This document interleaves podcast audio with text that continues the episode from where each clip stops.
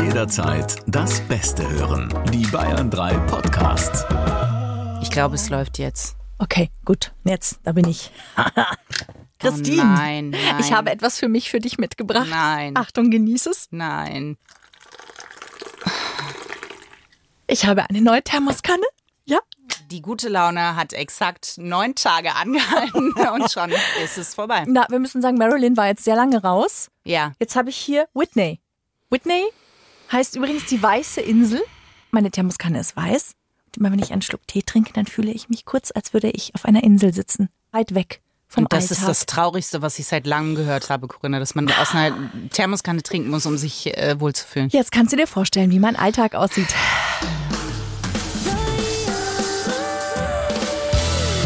Freundschaft Plus. Mit Corinna Teil und Christine Barlock. Zart, hart, ehrlich. Hallo. Und herzlich willkommen. zu einer neuen Folge von Freundschaft Plus.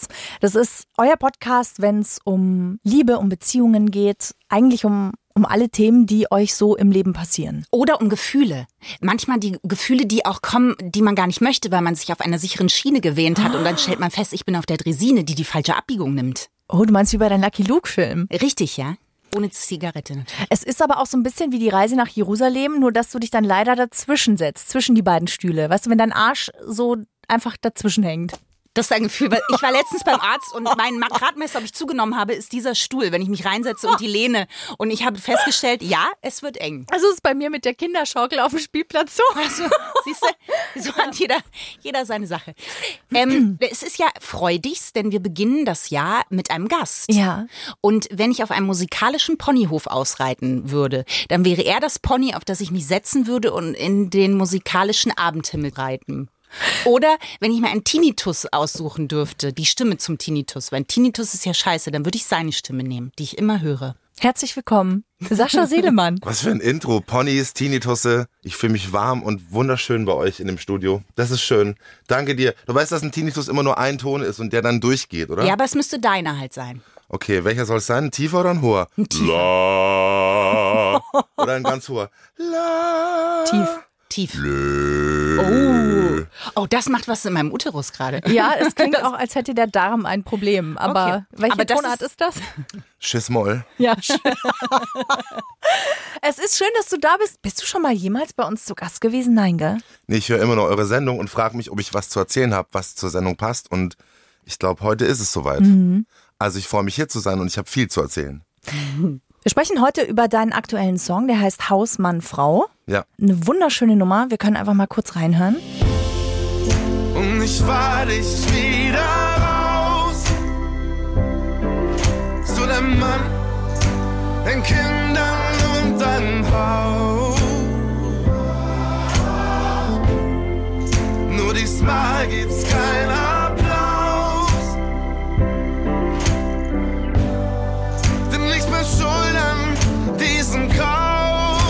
Ich habe den Song gehört.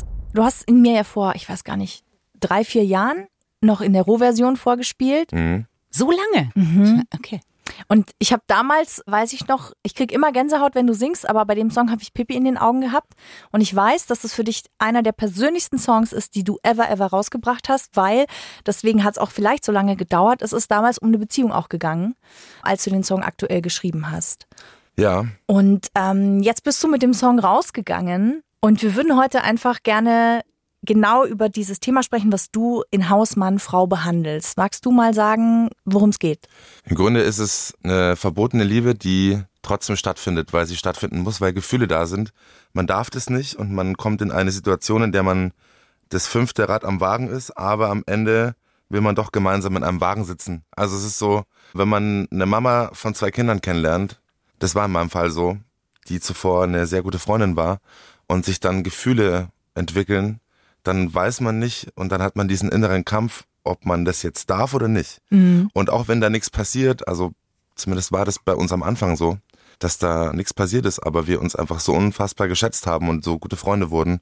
Und ich dann auch in dieses Leben eingetaucht bin, wie es einer jungen Mama geht mit zwei Kindern. Sie ist in mein Leben eingetaucht als Musiker und als auch Radiomann. So, natürlich war das für beide aufregend. Und trotz allem war das eine, eine verbotene Sache irgendwie. Und dann war ich so zwischen, wie du sagst, dieser Arsch, der in der Reise nach Jerusalem dazwischen hängt. So war das. Und zwar sehr lange. Weil sie einen Mann hatte. Genau, sie war in einer festen Beziehung und ich kannte die Familie, ich kannte die Kinder. Hm. Das war einfach Krass. ganz normal irgendwie und dann hat sich das relativ schnell verändert. Warum ist es dann trotzdem dazu gekommen? Das kann ich dir nicht sagen. Ich glaube, ich habe diesen Menschen einfach so unfassbar gern gehabt und so schätzen gelernt und wir haben uns da gegenseitig so supportet am Anfang, weil wir hatten irgendwie beide Issues. Ja, ich hatte so dieses Fragezeichen über meiner Musik, ich war noch nicht so weit wie jetzt und sie hatte so ein Fragezeichen über ihre Rolle als Mama in dieser Formation, in der sie auch nicht unbedingt nur glücklich war. Und ich habe zugehört, sie hat zugehört und ich glaube, durch dieses Vertrauen und auch weil ich sie schön fand, ist dann was entstanden, was ich glaube ich Liebe nennen würde. Glaubst du aber, dass es passiert ist, weil es verboten war? Also weil es was Verbotenes hatte? Also zum größten Teil würde ich sagen nein, auch wenn das halt auf jeden Fall was ziemlich Spannendes ist. Und wahrscheinlich das auch ein bisschen den Motor angeheizt hat. Es war schon Spiritus für diese Gefühle, die ich hatte. Ich glaube halt, was natürlich immer, wenn du in einer Beziehung bist, die nicht mehr gut funktioniert, dann ist oft der Grund, dass du dich als Mensch nicht mehr gesehen fühlst. Ja, du fühlst dich nicht mehr wertgeschätzt. Und dann kommt jemand von außen, vielleicht auch jemand, den du schon länger kennst, vielleicht auch jemand ganz Neues, und der sieht dich plötzlich. Der sieht dich mit, mit dem, was du Tolles kannst, der sieht dich natürlich auch mit anderen Augen, weil du bist neu, ja, also das heißt, man spürt auch die Attraktivität plötzlich wieder. Und das ist natürlich immer irgendwie gefährlich. Plus natürlich das Verbotene, was du gesagt hast, Christine, es gießt natürlich auch Öl ins Feuer. Aber ich glaube, der entscheidende Faktor in solchen Situationen ist, man ist so ein bisschen lost, was ihr ja auch wart, beide, jeder für sich. Und dann kommt einer und gibt einem Halt und sieht einen wirklich. Ich glaube, das ist ganz klassisch, das kennt ihr wahrscheinlich auch, die ihr gerade zuhört, dass das immer so die größte Gefahr ist, dass man sich aus der eigenen Beziehung wegbewegt zu jemand anderem hin. Ich hatte das auch mal in einer Beziehung, also dass ich mich quasi verliebt habe, obwohl ich noch in einer Beziehung war. Und wir haben dem nicht nachgegangen. Also wir haben nichts miteinander gemacht, aber das Hauptding war auch, weil man sich irgendwann gegenüberstand und dachte, ja und jetzt? Also weißt du, wenn man dem nachgibt, dann bleibt das ja immer im Hinterkopf, also woraus das eigentlich entstanden ist. Wie es dann weitergeht, oder was? Ja, also wenn wir jetzt zusammengekommen wären, bin ich mir sicher, dass wir irgendwann an dem Punkt gewesen wären, oder ich zumindest in meinem Kopf, dass ich gedacht hätte, naja, wir sind aus dieser Situation eigentlich aus dem Fremdgehen heraus. Also weil streng genommen wäre es Fremdgehen gewesen. Aus dieser Situation ist die Beziehung entstanden. Und irgendwie gibt es schon so einen romantischen Teil in mir, der halt sagt, irgendwie will ich aber nicht, dass eine Beziehung so anfängt.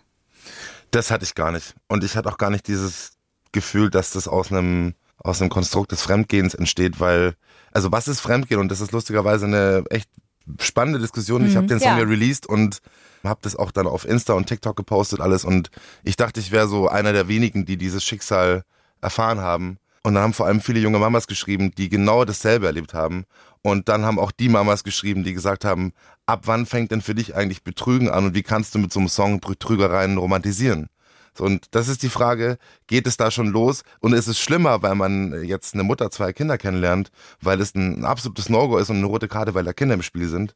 Oder gibt es da einen Unterschied, wenn es einfach nur eine Frau ist, die in einer Beziehung ist und einen neuen Mann kennenlernt und ab wann beginnt dann Fremdgehen? So, das würde ja schon losgehen, wenn ich diese Frau abhole, mit ihr einen Kaffee trinken gehe und ihr einfach aus meinem Leben erzähle und ich sie so anschaue, wie ich sie anschaue. Das ist ja schon Fremdgehen. Eigentlich, oder? Eigentlich ja. Es kommt, also- glaube ich, darauf an, wie es aber auch jede Beziehung für sich definiert. Ne? Also ich glaube, je länger man mit jemandem zusammen ist und vor allem wenn Kinder im Spiel sind, dann ändert sich der Alltag so extrem radikal, weil du so wenig Zeit hast, weder für dich selbst noch viel weniger für deinen Partner. Und das heißt, der Spielraum, in dem man sagt, okay, aber jetzt ist es Fremdgehen, dehnt sich dadurch sehr stark. Das heißt, ob ich jetzt mit jemandem eine wahnsinnig gute Unterhaltung führe und den auf eine gewisse Art und Weise anschaue, möglicherweise mag das schon verletzend sein oder ist ein Schritt in eine Richtung, Ja. aus der was entstehen kann, was vielleicht auch wirklich körperlich und sexuell wird. Aber ist Fremdgehen nicht dann doch wirklich der Schritt, die Entscheidung, mit jemand anderem erst körperlich zu werden? Weil das alles davor, finde ich, ist zutiefst menschlich. Also dieses sich sehnen nach Aufmerksamkeit, nach gesehen werden, etwas Besonderes sein, wertgeschätzt werden, so diese ganzen Sachen. Ja, ich weiß nicht, ob das aber nicht für mich sogar, ob ich es nicht verletzender finde, wenn mein Partner mit auf einer geistigen Ebene mit jemandem mehr teilt, als wenn halt irgendwie, was weiß ich, im Suff ein One-Night-Stand passiert ist. Ja, Suff ist das eine, aber was ist, wenn es halt wie in deinem Fall jetzt ist, Sascha, ne? Das war ja nicht im Suff, sondern das hat sich ja wirklich entwickelt. Das nee, ist das ja, war eine Freundschaft, aus der Liebe entstanden Genau. ist. Und das ist viel schlimmer als einmal eine Nacht verbringen und dann sagen, scheiße, ich habe da einen Fehler Ja, gemacht. ja. Ich möchte eigentlich da nicht mehr in deinem Leben rumfuschen und zwar egal, ob du jetzt zwei Kinder hast oder nicht. Wenn man so einmal mit einem, einer Person schläft und das so im Alpha aus Pheromonen und was auch immer passiert ist, keine Ahnung, wenn man sich geil findet, dann ist es auch scheiße und dann sollte der andere sich auch überlegen, wieso habe ich denn das gemacht mit dem Typen? Aber wenn du eine Frau über Monate triffst und zwar regelmäßig und dann eigentlich schon so eine Art von Beziehung entsteht, die überhaupt nicht körperlich ist. Es war gar nicht körperlich. Es war einfach ein, ein tiefes Vertrauen und eine tiefe Freundschaft und wir wussten beide, dass wir uns extrem gut finden, aber keiner hat den Schritt gewagt. So, und ich glaube, der Zeitpunkt muss relativ schnell kommen, dass man den Schritt wagt, weil sonst ist es, wie Christine gesagt hat, so, der Anfang der Beziehung steht unter keinem guten Licht oder wie man sagt. Und so möchte man auch keine Beziehung beginnen. Aber das war uns wurscht, weil das Gefühl war zu groß. Wie jeden war der Fall. erste Morgen danach oder Nachmittag oder Abend, als diese Grenze mal überschritten wurde?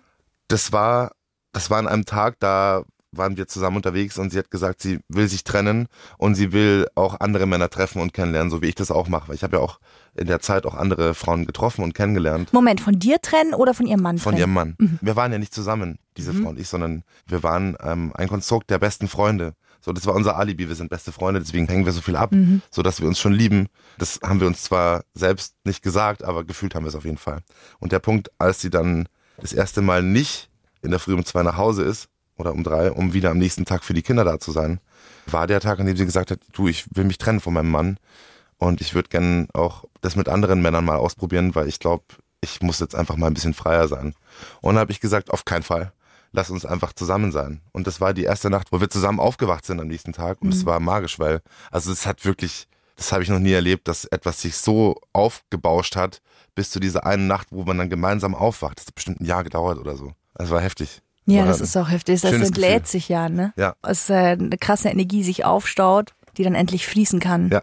In der Verbindung auch noch. Das ist natürlich, ja. Aber ich wusste dann auch schon so, okay, jetzt bin ich neben ihr aufgewacht und jetzt ist es so, dass ich dieses Patchwork-Ding eigentlich teilen möchte und auch muss. Weil das ist ja die Verantwortung dann. Du kannst nicht einfach mit einer Frau, die zwei Kinder hat, zusammenkommen und sagen, okay, probieren wir es mal aus. Nee. Nee, und wir wussten beide nicht, was da auf uns zukommt, glaube ich. Also sie genauso wenig wie ich. Und ich habe das auch unterschätzt am Anfang, weil natürlich ist man so komplett von dieser von dieser Aufgeregtheit und diesem Verbotenen, das stimmt schon, ist man so nicht nur angetan, sondern auch, keine Ahnung, man ist dumm. Also vor lauter Gefühle wird man dumm irgendwie. Und dann, wenn es echt wird oder als es echt wurde und ich dann auch die Kinder kennengelernt habe, ein bisschen besser und da so ein Teil war in einer neuen Wohnung und die jeden Tag da waren, das war dann so ein Alltag und es war dann auf einmal normal. So, dann war es normal.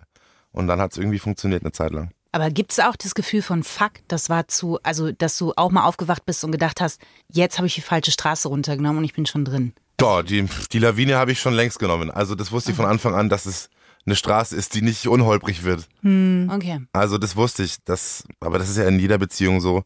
Nur ich glaube, wenn ich jetzt zurückdenke, ich war noch ein bisschen jünger, das ist ja ein paar Jahre her schon. Heute würde ich das anders machen, auf jeden Fall. Was würdest du anders machen? Ich würde verantwortungsvoller mit mir und mit ihr und mit uns umgehen. Wie geht und das? Das geht, indem man nicht so leichtsinnig einfach Dinge versucht, wo andere Menschen involviert sind. Und damit meine ich nicht nur Kinder, sondern auch Ex-Partner oder auch Familie, weil da hängt viel dran. Die Familie der anderen Person, meine Familie. Das ist so ein rotes Tuch, wenn man Mama ist und dann sich trennt und man entscheidet sich als Frau, ich trenne mich von einer bestehenden, sicheren Verbindung und gehe mit so einem Typen. Also ich bin jetzt kein Versicherungsmakler und ich bin auch kein Bankkaufmann und bin auch kein Unternehmer, der, der mit beiden Beinen säulenmäßig Im Leben steht und ja. Doch, ich stehe fest im Leben, aber bei mir gibt's halt wenig Planung. So, ich bin Ja. Musiker und ich bin Moderator und dann mal gehe ich auf Tour und dann mache ich das und ich, ich meine, ich liebe mein Leben so und sie hat das auch geliebt bis zu dem Zeitpunkt, wo man natürlich dann auch zusammengekommen ist und gemerkt hat, ach du Scheiße, die Kinder sind ja wirklich oft da. Ach du Scheiße, der geht ja wirklich oft auf Tour. Oh, ok- okay, ich brauche ein bisschen mehr Abstand, eine gesunde Distanz und so. Das war nicht einfach, auf jeden Fall. Das würde ich anders machen. Einfach klar sagen, ey, wenn wir das machen, dann muss dir klar sein, ich mache das so und so und du machst es so und so. So, wir haben einfach völlig blind uns in diese Beziehung gestürzt, auf jeden Fall. Und das war das Schöne dran eigentlich. Wie ist es heute mit euch? Hm. Ey, Es ist echt schade. Wir haben uns getrennt und es gab keinen Weg, dass man da gemeinsam freundschaftlich weitermacht. Vielleicht musste auch noch Zeit vergehen. Ja. Und das berührt mich immer noch sehr, weil, also eigentlich ist es eine der krassesten und spannendsten Geschichten meines Lebens, würde ich sagen, immer noch. Und wenn ich da beim Klavier sitze und Sachen singe, dann sind es meistens Dinge, die mir da passiert sind in der Zeit. Also in diesen drei Jahren sind so viele Songs entstanden, die ich alle liebe und immer noch. Aber ich will jetzt nicht so romantisch werden. Also wir haben nicht mehr so Kontakt, also eigentlich gar nicht mehr.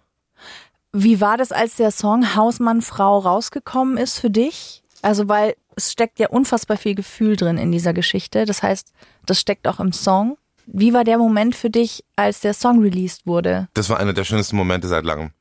Ich war alleine in Mannheim, wo ich immer bin, bei meinen Produzenten und, und Musikerkollegen und war im Hotel und habe um Punkt 0 Uhr meinen Kopfhörer aufgesetzt und alleine den Song gehört auf Spotify. Und ich war mega stolz auf mich. Aber wenn ich jetzt, ich, ich kann keine Songtexte schreiben, ne? Ja. Aber wenn ich mir jetzt vorstelle, ich würde sowas Privates verarbeiten, hätte ich, glaube ich, erstens richtig Schiss, wenn es rauskommt. Ja. Und auch ein bisschen Schiss davor, dass wenn jetzt alles super gut läuft, ne, dann gibst du ja, wenn Corona irgendwann vorbei ist, Konzerte und dann werden Leute vielleicht diesen Song mitsingen. Ja. Über diese Geschichte. Geil. Ist es nur geil oder ist es auch, also weil du durchlebst, das ist ein bisschen wie Adele, die Someone Like You, wo sie halt wirklich über ihre eine krasse Trennung singt und wo sie sagt, sie muss jedes Mal heulen und es ist jedes Mal wieder die Wunde aufreißen. Nee, also das ist bei mir nicht so. Ich habe ich hab das Gefühl, als ich den Song geschrieben habe, war das kurz bevor wir entschieden haben, dass wir zusammenkommen und ich diese Familie aber nicht zerstören wollte, weil ich den Schritt noch nicht gewagt habe. Okay. In dem Song geht's ja darum, ich möchte da nichts kaputt machen, wir sind kurz davor, also und ich bin das schwarze Schaf, ich fühle mich schlecht, da habe ich mich schlecht gefühlt. Dann war es so, ich pack diesen Song in eine Schublade und ich mache die Schublade zu. Der Song ist erzählt. So, also egal wie oft ich den singe und wie oft der im Radio läuft, klar, ich denke an betroffene Personen, die in dem Song auch mit involviert sind und das ist eine Verantwortung auch für die, wenn man sich's zu eigen macht. Aber das ist alles von der Kunstfreiheit gedeckt, sagt Danger Dan auch. Sagt Danger, ja. Und ganz ehrlich, ich habe so viel Resonanz bekommen auf diesen Song wie noch nie zuvor auf irgendwelche Songs. Und zwar von Menschen, die sagen, hey, danke, dass du das enttabuisierst und erzählst. Und also ich bin nicht wie Adele, dass ich da heulend am Klavier sitze. Ich denke mir, da sind dann tausend Leute oder auch nur hundert Leute und die schauen mich da oben an auf der Bühne und ich schaue runter und wir singen gemeinsam den Song und ich habe das Gefühl, krass, ich bin nicht allein. Also besser geht's, glaube ich, nicht. Deswegen ist es nicht nur geil, sondern einfach wunderschön. Und ich muss solche Songs releasen, weil ich kann auch Songs gar nicht anders schreiben mehr mittlerweile. Das ist dann immer so etwas Krasses aus meinem Leben, was ich schön zusammenfassen darf. Und manchmal ist es hart, manchmal tut's weh und manchmal ist es einfach nur wunderschön. Wahrscheinlich fragen sich jetzt auch ganz viele, ob sie sich gemeldet hat auf den Song hin. Kein Kommentar. Okay. Und wenn wir jetzt ein bisschen mehr zu diesem Thema gehen, du sagst, du hast ganz viel Resonanz bekommen zu dem Thema. Das heißt, es geht ganz, ganz vielen Menschen auch so. Sie sind in einer Beziehung, so mit einem Fuß, aber irgendwie schon entweder auf dem Weg weg oder überlegen zumindest, ob sie gehen sollen oder nicht. Wenn das so häufig ist, Wieso spricht keiner drüber? ja, Ja, wieso spricht keiner drüber? Weil ich glaube, das Grundproblem ist, wenn man sich so in so Affären begibt, und ich sage jetzt Affäre ausgeklammert, weil da muss ja nichts Körperliches passieren, sondern es ist in erster Linie ein Gefühl und Liebe. Entweder man trifft jemanden auf dem Parkplatz als Affäre, mit dem man kurz eine Nummer schiebt und dann fährt man wieder nach Hause zu seinem Ehemann oder zu seiner Ehefrau. Oder man führt über Jahre eine Affäre, die aus Liebe aufgebaut ist und man traut sich einfach nicht, sich da reinzustürzen in eine neue Beziehung wegen des anderen Partners. Also die Menschen, die schreiben, sind vor allem Frauen, lustigerweise, die schreiben, hey, ich erlebe das seit drei Jahren. Und ich denke mir so, okay, du machst drei Jahre dieses Zwischending mit, dieses Dreiecksding, da gibt's wen Neues, den du wirklich liebst und da gibt's eine alte Person, die du nicht verlassen willst, weil du ihr nicht wehtun willst. Du willst dieser Person nicht wehtun, du willst sie nicht schuldig fühlen. So, das sind die Gründe, warum wir Menschen das, glaube ich, irgendwie machen und es ist total tabuisiert. Also ich glaube, es ist auch immer ein Unterschied, ob eine Familie mit dranhängt. Ich glaube, Voll. gerade wenn Kinder mit In der Außenwirkung, sind, glaube ich. Also in der Außenwirkung würde es leichter verurteilt werden. Auch, aber auch für den eigenen Schritt, weil du halt weißt, was dranhängt und was du den Kindern natürlich auch damit in die Schuhe schiebst automatisch. Problem ist, glaube ich, auch, dass sich Menschen abwenden, wenn man in einer Familie steckt, weil Beziehungen haben, so zu funktionieren, wie man sie schon immer gekannt hat. Aus familiären Situationen raus. Gab es eigentlich auch mal den Punkt, dass ihr beide euch gegenüber saß oder vielleicht auch nur du und euch gefragt habt, ob ihr jeweils zwei rettende Inseln für den jeweils anderen wart? Voll. Also, schon den Moment, dass man sagt, man liebt sich und da ist dieses Gefühl, aber dass sie in einer Situation war, aus der sie eigentlich raus wollte und du vielleicht auch an einem Punkt warst, wo du was Bestimmtes gesucht hast und man hat sich so aneinander geklammert. Und das stelle ich mir total schwer vor, irgendwann zu sagen, das ist aus so einer großen, wie du sagst, man wacht auf und es ist magisch und irgendwann stellt man fest, mh, vielleicht gehen die Inseln, treiben jetzt auch wieder auseinander. Also ich habe mich nicht so geliebt zu der Zeit. Ich mochte mich selber nicht so wie jetzt. Ich habe auch noch nicht Therapie gehabt damals. Ja. Ich habe das dann irgendwann angefangen und natürlich war das eine Wegen der Insel. Beziehung oder aus anderen Gründen? Auch wegen der Beziehung, also vor allem wegen der Beziehung und auch wegen mir, weil man führt ja so hedonistische, ekstatische Beziehungen nicht ohne Grund. Ja. Hat ja ganz viel mit einem selber zu tun und da möchte ich mich natürlich auch in der Nase packen und sagen, ja, klar war das eine rettende Insel und klar war das aufregend, vor allem jemand, der dich immer feiert und immer sagt, wie gut du bist und wie toll das alles ist, egal ob das jetzt ein, ein guter Freund ist oder die Familie oder eine aufregende Affäre. So, man muss es halt hören, so als Entertainer. Und ich glaube, dass das auf jeden Fall einer der Gründe war, warum wir da auch am Anfang viel Zeit verbracht haben, weil sie das genauso gebraucht hat wie ich. Sie hat sich nicht gesehen gefühlt und ich wahrscheinlich auch nicht. Also ich hundertprozentig nicht. Und bei mir hat es auch nicht gereicht. Es war ein Schlund, in den man immer mehr reinwerfen müsste und es hätte nie gereicht. Also da hat man auf jeden Fall eine Sehnsucht gehabt damals, die sie für mich gestellt hat und ich für sie auch. Ja. Also definitiv. Das ist aber geil, dass du das heute so klar sehen kannst. Das ist ja ein mega Schritt, ne? Also Ja. auch für dich und deine zukünftigen Beziehungen. Und wir sprechen ja jetzt hier nur mit dir, aber es ist natürlich auch eine Verantwortung, die sie hat oder die derjenige hat, der in so einer Situation ist, wie sie war. Ich bin eigentlich in einer festen Beziehung, vielleicht sogar mit Familie und Kindern. Und es ist natürlich leichter, sich das, was mir fehlt, im Außen zu holen, als natürlich zum Partner zu gehen, die Zeit zu finden, den Mut zu finden, den Stolz zu überwinden und zu sagen, hey, mir fehlt hier was. Weil man ja auch Angst hat, was ist, wenn das alles zusammenbricht. Das ist passiert. Menschen sprechen viel darüber in Beziehungen.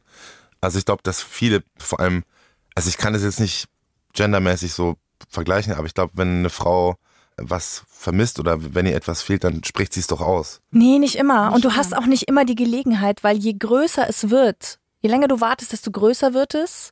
Und, du brauchst ja auch den Teppich, auf dem du das irgendwie ausbreiten kannst, finde ich. Wenn du Zeit irgendwann auch. ist ja, das gibt's doch bei ganz vielen Sachen, dass irgendwann ist der Punkt rum. Weißt du, wenn ich jetzt mit was um die Ecke komme vor zwei Jahren, seit zwei Jahren habe ich eigentlich keinen Spaß mehr am Sex, dann ist es ja irgendwie auch scheiße, damit um die Ecke zu Es kommen. ist aber auch immer irgendwas. Gerade mit Kindern ist immer irgendwas. Du hast einfach, es gibt diese Gelegenheit nicht, dass du sagst, ach komm, es gibt sie viel seltener. Und dann den Moment, der endlich mal schön und entspannt ist, zu nutzen, um so ein Thema zu droppen, das machst du halt auch nicht. Und das ist der Punkt, warum man das verschiebt und verschiebt und verschiebt. Und irgendwann ist so ein Knacks drin, dass dann das, was du sagst, Christine, vorkommt. Du denkst halt, ja, okay, und jetzt ansprechen ist aber irgendwie auch, dem geht's gerade nicht gut oder mit den Kindern ist gerade irgendwas. Ja. Ich kann jetzt nicht kommen mit dem Thema. Und das ist oft das Problem. Und das will ich nur sagen, dass natürlich auch sie in der Verantwortung gewesen wäre, zu sagen, ich rede mit meinem Mann. Das hat sie ganz oft.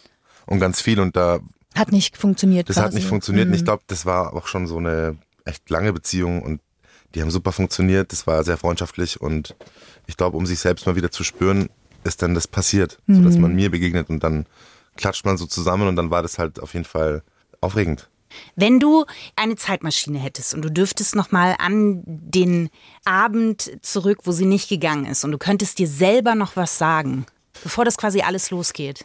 Dann hätte ich gesagt, pass auf dich auf und auch auf sie und auf alles, was sie liebt. Und zwar jeden Tag. Und denk nicht zu viel an dich, weil ich meine, ja, ich bin Musiker und ja, meine Musik ist wichtig, aber nimm dich selbst nicht zu wichtig.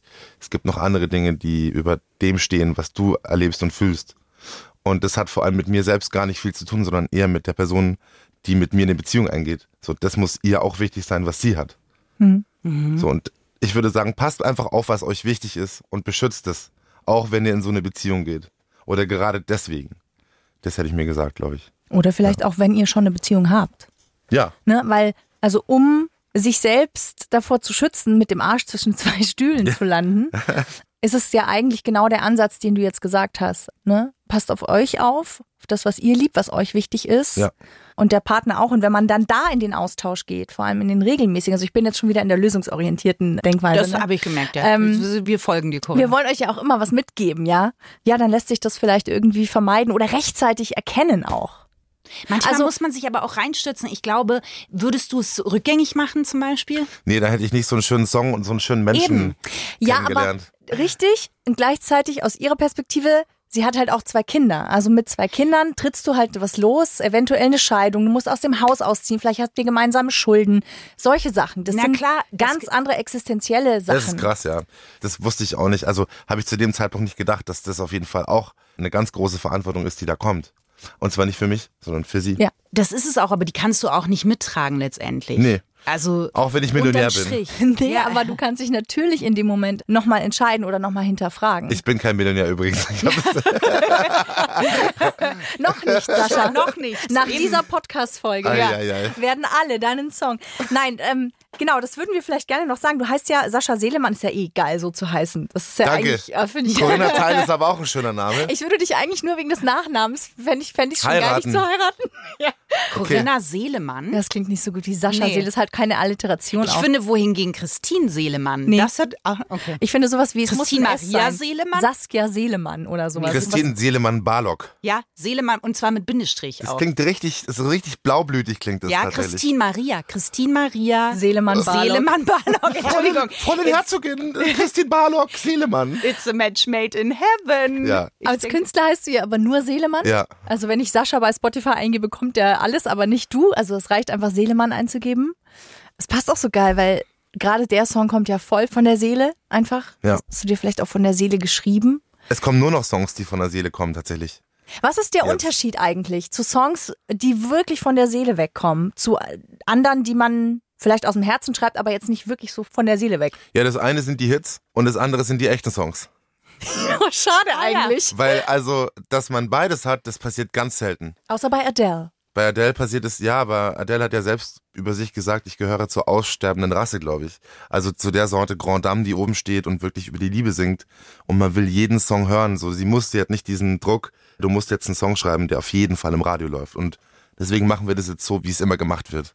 Also von Seiten der Labels oder der Produzenten und ey, der Erfolg gibt diesen Menschen recht. Ja, also man kann sich in ein Studio setzen. Ich bin jetzt ja auch wieder auf dem Sprung gerade nach äh, Köln und, Ja. und Berlin. Man trifft sich mit zwei, drei Menschen im Studio und sagt, hey, ich habe ein Thema, ich möchte gerne darüber schreiben. Ja, okay, machen wir das so und so. Ich habe da was bei K1 gehört. Ich habe da was bei David Guetta gehört oder so. Und dann kommen die Sounds und dann textest du und am Ende des Tages hast du vielleicht einen Hit, mit dem du nicht viel anfangen kannst, kann sein, aber alle anderen. Und dann gibt's noch so die Momente, wo du mit drei Menschen in einem Raum bist und du bist voll auf dieser Welle und jeder fühlt das, was du gerade erzählen willst und dann hat der andere eine Idee, die du selber nicht hast und er versteht aber deine Geschichte und dann entstehen solche Songs wie Hausmann Frau, wobei den habe ich ganz allein geschrieben. Also da Ja. saß ich am Klavier und habe das einfach in zwei Stunden runtergeorgelt und dann war das Ding fertig. Das passiert nur ganz selten, aber das sind magische Momente. Lustigerweise entstehen die auch wirklich nur, und das ist kein Klischee, aus so tiefsten Emotionen, die halt entweder Wut, Verletzung, Angst oder, oder überschwängliche Freude sind. Es gibt ein geiles Buch, das heißt Vincent. Mhm. Google das mal. Da geht's darum, dass jemand genial ist im Schreiben, aber nur, wenn er in einer Liebeskummerphase ist. Also wenn er wirklich tief im Leid steckt. Und sein Manager weiß das und manipuliert alle seine Beziehungen so, dass die immer unglücklich ausgehen, so dass er quasi immer den geilen Stoff bekommt, weil er so gut schreiben kann, aber halt eben nur, wenn er leidet. Das ist ein sehr, sehr Das geiles ja Buch. Meistens Vincent. eigentlich so. Also Ich fand das Bild mal sehr schön, dass jemand gesagt hat, die Songs schweben eigentlich so in der Luft und manchmal hat man das Glück und greift sich den aus der Luft. Und, Hab ich das hat den- gesagt? Nee, du, du hast es, glaube ich, nochmal, das war, ich weiß nicht sogar, ob es Paul McCartney war. Aber ich glaube, ich habe das geklaut, ich weiß es noch nicht mehr. Ich glaube, es war Paul McCartney. Aber wie weit würdest du gehen für so einen Song? Tja, bin ich ja schon, so weit wie es geht. Also mit dem Song, der rauskam, habe ich definitiv eine persönliche Grenze überschritten an Rasierklingen, an denen man sich reiben darf, weil ähm, es ist ja eine Geschichte, die nicht nur mich betrifft. So und am Ende des Tages kann es sein, dass ein, Mensch, der auch da in dem Song mit vorkommt, diesen Song bis zu seinem Lebensende hören wird und sich irgendwie damit arrangieren muss. Das gehört schon auch dazu. Ich erzähle deine Geschichte und wie kann man sich die nicht nicht zu eigen machen? Schwierig. Aber ich glaube, da gibt's keine Grenzen. Ich möchte ich möchte nur nicht so politisch werden in den Songs, glaube ich. Das möchte ich nicht. Okay. Auf der anderen Seite, und das fand ich recht interessant, habe ich einen Artikel über Farin Urlaub mal gelesen, der erzählt, dass er nichts von dem, was er erzählt, selbst erlebt. Also gar nichts. Nichts krass. von den Geschichten, sondern er stellt sich dieses Gefühl vor und behandelt es abstrakt und schreibt einen Song drüber. Und ehrlich gesagt, wenn du die Ärzte-Songs hörst, dann hat es ja immer so ein bisschen so ein, so ein Augenzwinkern Immer, mit dabei. ja. Ja, und das Geniale dabei ist, er könnte bis zu seinem Lebensende tausend Songs schreiben und singen, er muss sie nie durchleben. Und das ist eigentlich auch eine gute Taktik, um nicht nochmal den Schmerz zu fühlen, wenn man so einen Song schreibt. Aber meinte ich ja mein Weg auch. ist es nicht. Ich wollte gerade sagen, das Also, bist du nicht. Das nee. bist du aber nicht. Vielleicht der nächste, der kommt, den habe ich geschrieben, obwohl, obwohl es mir nicht so geht. Hm. Also da geht's um Liebe und dass man das nicht mehr verlieren will. Oh, Überraschung. Und da habe ich mir das einfach vorgestellt, wie dieses Gefühl sein könnte. Und Ja. dann hat's auch funktioniert. So, es geht Ja. beides irgendwie. Aber ja, ähm, meine Musik muss auf jeden Fall immer ein Gefühl haben, ein großes. Also ich find's cool, dass du enttabuisierst, offensichtlich, also gerade mit dem Thema und ähm, so viele Menschen auch berührst mit der Geschichte. Und ich finde, das tut man meistens dann, wenn es wirklich von der Seele weggeht. Das stimmt wohl. Und das finde ich echt geil. Deswegen, ich wünsche dir da, oder wir wünschen dir da, nicht nur mit Hausmann Frau, sondern einfach mit den Songs, die da noch kommen, ganz viel Erfolg. Danke euch. und äh, sagen danke, dass du hier gewesen bist. Hey, danke, dass ihr mir so schöne Fragen gestellt habt. Das ist wirklich das erste Mal, dass ich so ein tolles Interview hatte. Ich dachte, bei Lanz wird's gut, aber, Nee, meistens nicht. aber das hier war Vier wirklich schön. Brüste, vier Brüste Wenig für Inhalt. Es ist, es ist einfach unschlagbar. Es fehlt noch ein Otterwitz. Oh nein, ich dachte, wir können drüber hinweggehen. Vielleicht ist das, Sascha, der Schmerz, den du jetzt erfahren wirst. Daraus wird ein großer Song. Das kann ich jetzt schon sagen. Geht es um Otter? Ja. Es geht um den Otterwitz. Zu jedem Thema gibt es am Ende dieses Podcasts einen passenden Otterwitz. Wobei ich sagen möchte, dass der Otter mein Krafttier ist und Corinna ihn sich einfach einverleibt hat. Das stimmt nicht. Ich habe deinem Krafttier zu Ehren immer einen Otterwitz gemacht. Oder so, bitte. Und nur weil du dich nicht traust, diese schlechten Witze zu machen. so Ja. kann man das nicht sagen. Ich habe Selbstschutz. Das ist mein Selbstschutz, Corinna.